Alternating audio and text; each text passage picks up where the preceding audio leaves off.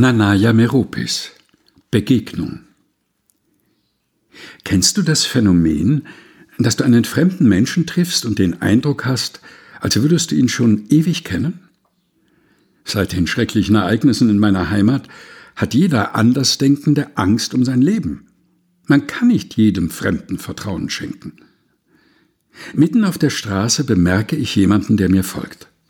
Als ich meine Schritte beschleunige, passt er seine Schritte an. Als ich mit Herzklopfen die Straßenseite wechseln will, hält er weiter Schritt mit mir, so dass sich unsere Wege kreuzen. Als ich aufblicke, steht ein großer, gut aussehender junger Mann vor mir und sagt Hallo, mein Name ist Kio. Bitte verzeih mir, ich wollte dir keine Angst einjagen. Es ist nur, dass ich irgendwie das Gefühl habe, dass wir gute Freunde werden könnten. Unsere Blicke treffen sich. Ich spüre tiefes Vertrauen zu ihm. Wir gehen ein Stück zusammen und reden. Ich erfahre, dass er, wie ich auch, wegen seiner politischen Ansichten aus der Universität entlassen wurde. Wir reden über uns, über unsere Familien und finden viele Gemeinsamkeiten.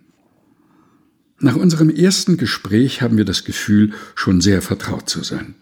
In einer dunklen Zeit der Unfreiheit verabreden wir uns jeden Tag in einer Zeit, in der Liebe, Freude und das Glücklichsein verboten sind – in der Hauptstadt finden wir Straßen und Ecken, wo wir uns unauffällig treffen können. Mit Herzklopfen warte ich jeden Tag nach der Arbeit auf ihn, und wenn ich ihn von ferne kommen sehe, fühle ich mich glücklich. Durch diese kleine Freiheit, die wir trotz aller Verbote gefunden haben, schaffen wir es, den erzwungenen Weg im Labyrinth unseres Lebens zu umgehen, uns Leben und Glück zu schenken, das Alte zu überwinden und uns von den gesellschaftlichen Ketten zu befreien. Wir sind dankbar. Dankbar für uns und die dadurch entstandene Hoffnung.